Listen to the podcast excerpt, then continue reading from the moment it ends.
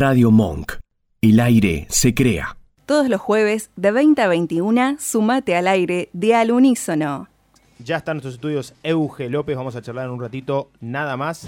Nos contaba hace un ratito, Eugenia, que es la primera vez, y esto es una noticia, es información, que eh, está en radio. Es la primera vez. Buenas noches. Buenas noches. Eugenia López. Estoy muy cerca, estoy muy lejos del micrófono. Fuerte ese aplauso. Hola, hola. Ahí está perfecto, ahí está Este, perfecto. Primera vez en radio entonces. Primera vez en radio, está muy bueno esto. Muy bien. me Exactamente, y no primera vez en los medios porque, lo sabemos, te vemos, eh, estás en la televisión pública en el programa La Liga de las Ciencias. Sí, sí, junto con Andrés Riesnik, que es físico, y bueno, yo soy bióloga, conducimos la Liga de la Ciencia y bueno, todos los columnistas de distintas disciplinas hacemos el programa. ¿Hace cuántos años está el programa? Hace dos años. Dos años. Sí, este, es Bien. el- este vendría a ser el tercero. Ajá, perfecto. Bien, y a propósito de eso, eh, me gustaría arrancar hablando un poco lo que introducíamos como contexto al comienzo del programa.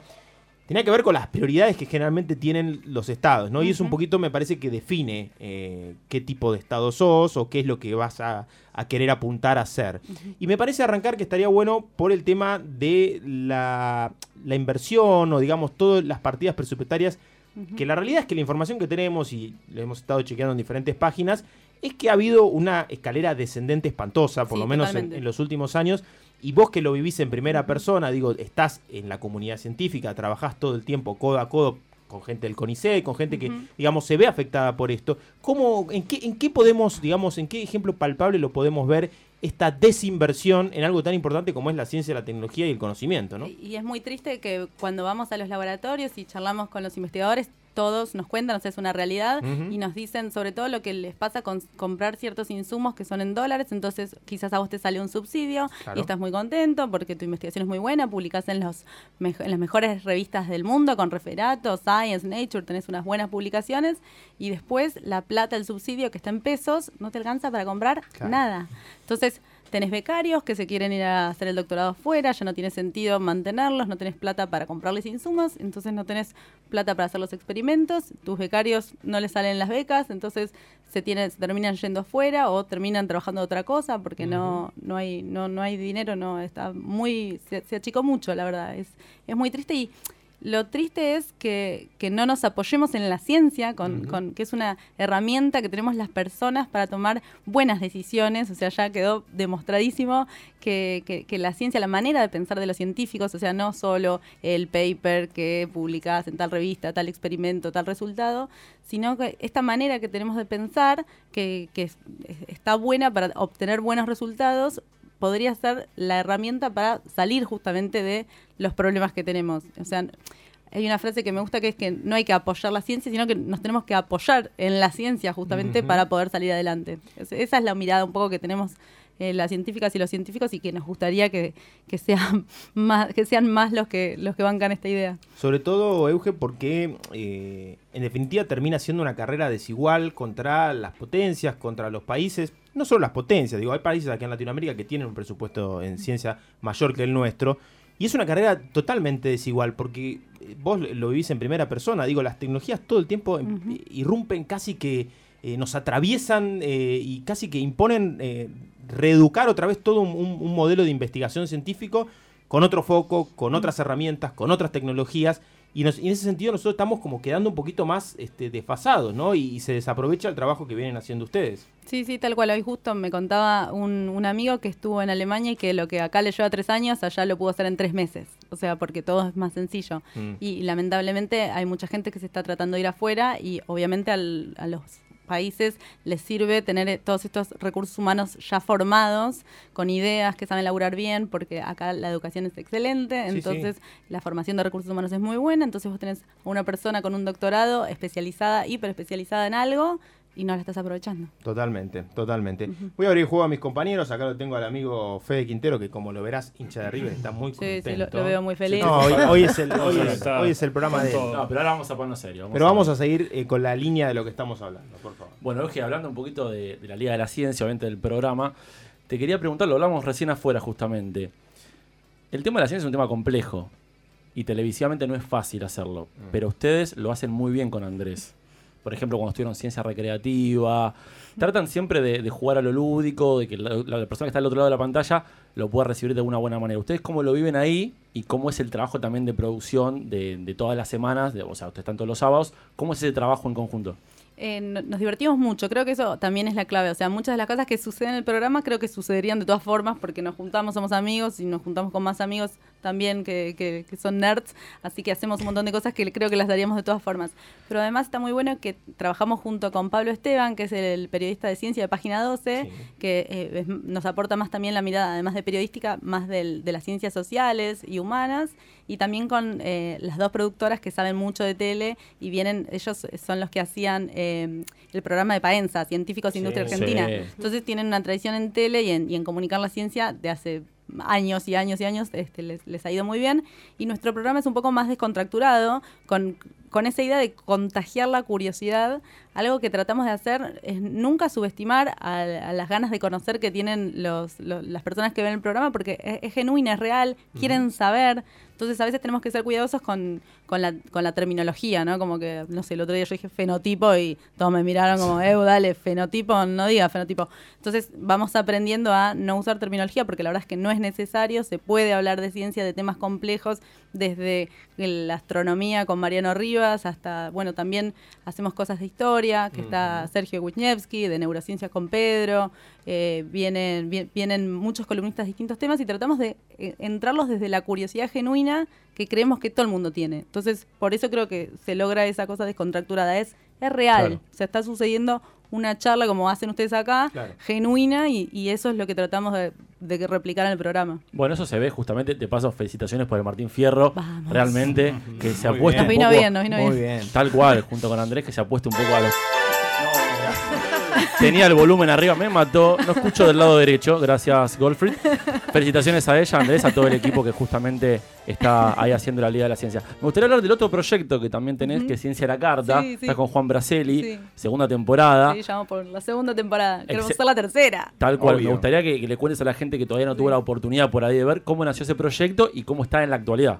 Ciencia a la Carta es un programa donde Juan Braceli, que es, que es cocinero, está ahí en Cocineros Argentinos, también en la TV pública, y, y yo somos como amigos, es como un reality ficcionado. Entonces él me dice, bueno, eh, quiero unos tips de ciencia, de química y biología, por- porque hay mucha ciencia en la cocina, de hecho es como nuestro primer laboratorio, y yo como que, yo, yo sé cocinar, quiero aclararlo, porque en el programa soy un queso.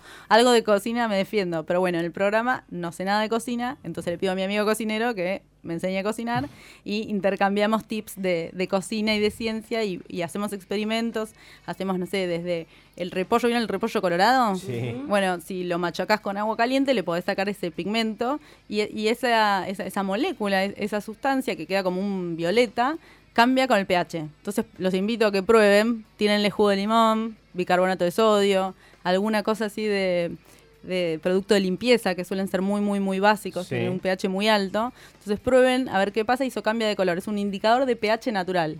Entonces hacemos experimentos y, y distintos juegos eh, en- de, de biología y de química y también de física en la cocina. Así que ese se pasa por Tech TV, Por Tech TV. sí. que es el, el canal de la ciencia, el canal de- del- del ex Ministerio de Ciencia, de la actual Secretaría. Sí, sí. Lo hicimos en el 2012, lo grabamos la primera temporada.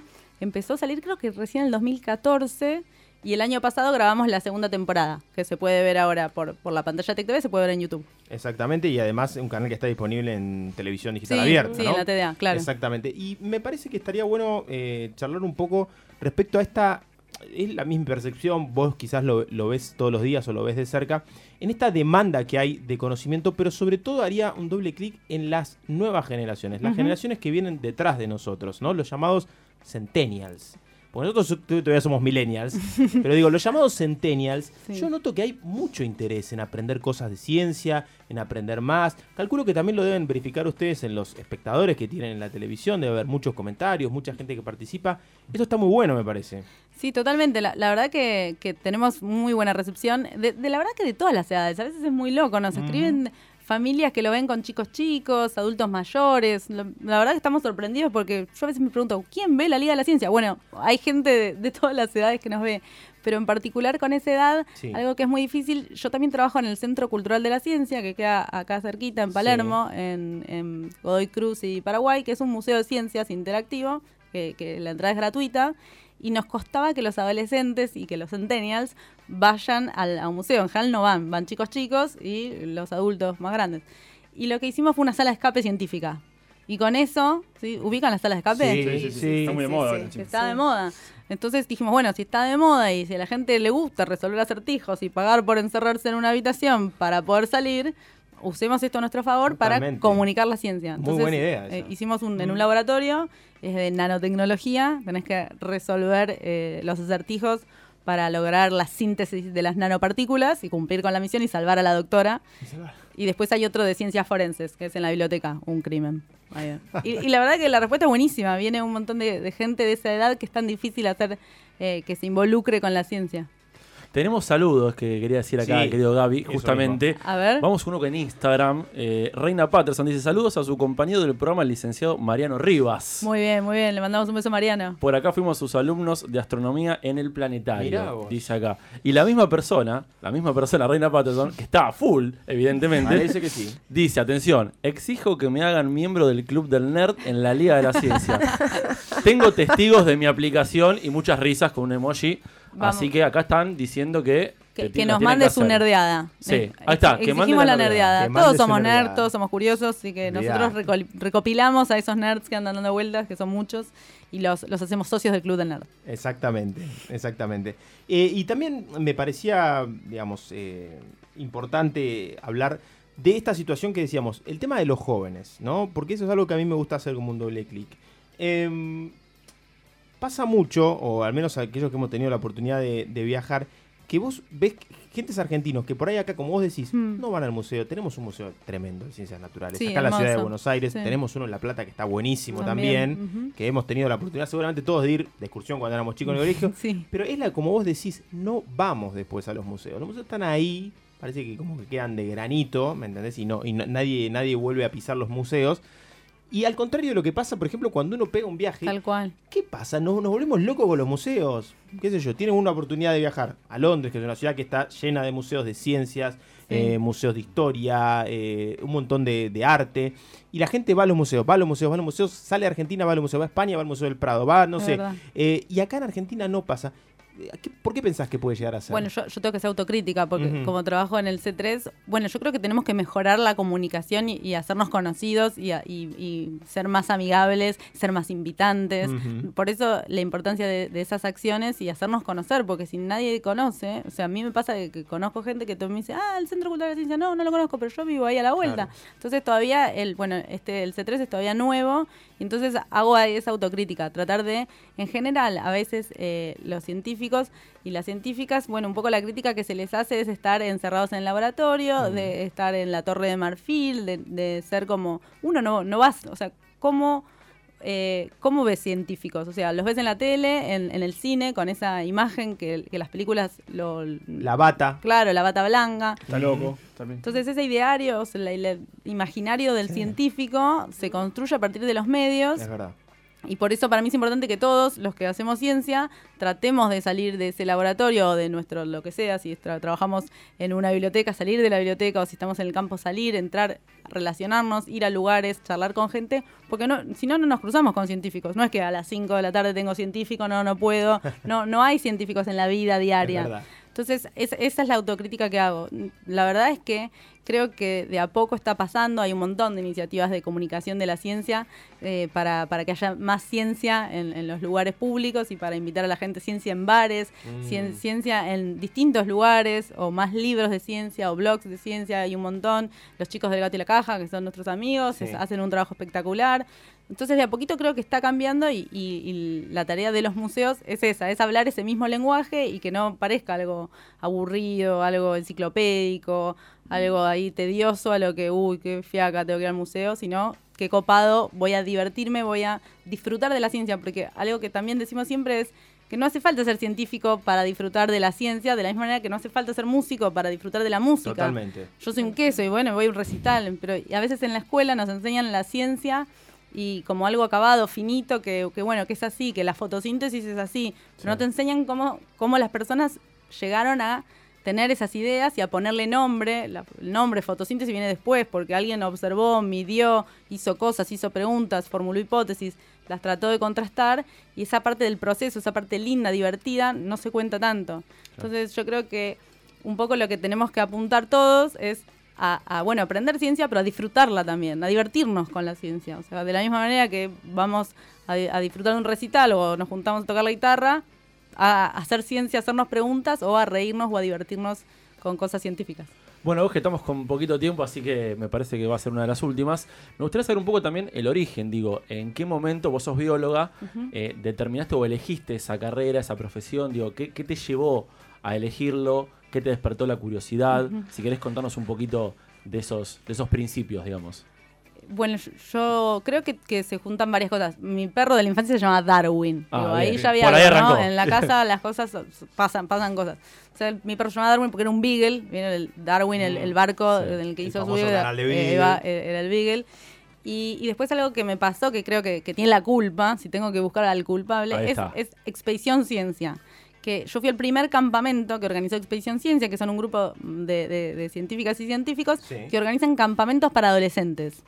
Entonces, eh, yo estaba en tercero o en cuarto, creo, y vino una bióloga y me dijo, bueno, vamos a hacer un campamento, nos vamos de aventura, vamos a, a escalar, vamos a, hacer kayak, vamos a hacernos preguntas, vamos a descubrir el mundo. Y la filosofía de Expedición Ciencia, de la cual ahora soy parte, pero del otro lado, voy a los campamentos como coordinadora, es ponerse en los pies de las personas que vieron el mundo por primera vez. Entonces, ver el cielo a la noche, que, que encima, eh, bueno, el, este, el verano pasado estuvimos en San Martín de los Andes, donde hay un cielo increíble. Limpio. Entonces todo, se ven todas las estrellas, todo es increíble, estrellas fugaces, no se puede creer. ¿Y, y qué preguntas? Y de golpe empezás a detectar cosas. Hay, hay algunas lucecitas que se mueven distinto, entonces no se mueven como el resto de las estrellas. No es un ovni. Entonces, no es un- ¿será un ovni? Es una pregunta válida. ¿Qué, ¿Cómo podemos hacer para saber qué son? Y, y empezás a, a armar modelos de- del universo, que es básicamente lo que hicimos las personas de- desde el comienzo de los tiempos. Y entonces es volver a descubrir cosas que, que realmente es eh, cómo logramos saber lo que sabemos. O sea, que es la parte como más jugosa, más rica de la ciencia. Hacerse Totalmente. las preguntas y hacer los modelos. Tantas cosas que uno da por sentado y que si se pone a rastrear para atrás encuentra un trabajo científico por todos lados. Creo que levantamos una cosa hasta la viró, bueno, to- todo. Sí, y aparte en la vida sí, sí. cotidiana, ¿no? O Sí. sea, con uno, si te, algo te sale más o menos mal, lo tratás de modificar y vas probando una variable por vez y nada. Estás estás- utilizando un método científico. Claro, sí, tal cual. Euge, te agradecemos muchísimo por venir a acompañarnos. Quiero que nos recuerdes a nosotros y a los oyentes dónde te podemos Muy bien. ver y alguna otra actividad que por ahí quieras mencionar por ahí. Bueno, la Liga de la Ciencia sale los sábados a las 19 horas, no se lo pierdan en la televisión pública argentina. Y además pueden ver Ciencia a la Carta, que lo pasan en muchos horarios en Tech TV, que se ve en la televisión digital abierta, pero también en, en YouTube. En pueden YouTube. sincronizar Tech TV. Y ya que están, que visiten el Centro Cultural de la Ciencia, que abre viernes, sábados y domingos de 1 a 19.30 ahí en Godoy Cruz y Solar. Perdón, pues el 2 de, 2 de noviembre es la noche de los museos. Muy buena pregunta. Ahí, Muy bien, el Muy señor. Muy bien, muy- muy atento. Se la tenía guardada para el final. La Sí. noche de los museos la rompe en el C3, Sí. así que a las 8 eh, vayan porque va a estar espectacular, tenemos muchas sorpresas, o sea, es como, como una fiesta, ¿no? La noche de los museos para Sí. nosotros es Se una noche muy Se especial. me viene la película de Ben. Stiller, ¿viste? Que tiene Ah. un poco de esa parte Que, divertida. claro, sí, te, te podés quedar a dormir en el museo. Bueno, algún día nos gustaría hacer algo así, eh, ya lo vamos a hacer. En algunos museos lo hacen, de hecho, está bueno, te podés que haces una pernoctada en el museo. Claro, una pijamada. Claro. Una pijamada. Como, Sí. como alguna vez Susana dijo, ¿dinosaurio vivo? Vivo. Nosotros no tenemos dinosaurios, pero va a haber cosas raras. O sea que yo les recomiendo que vayan al, al fondo del océano, cosas fluorescentes, Interesante. intervenciones. Ahí donde, bueno. donde está Boca, en el fondo del océano. Bueno. Ahí está. Ese es el remate para irnos. Remate, 2 de Es noviembre. el remate para retirarnos. Muchísimas gracias. No, gracias a ustedes, me encantó, ¿eh? Los felicito. Gracias. Muchas gracias, muchas gracias. Escuchanos en www.radiomonk.com.ar o buscanos and tune in.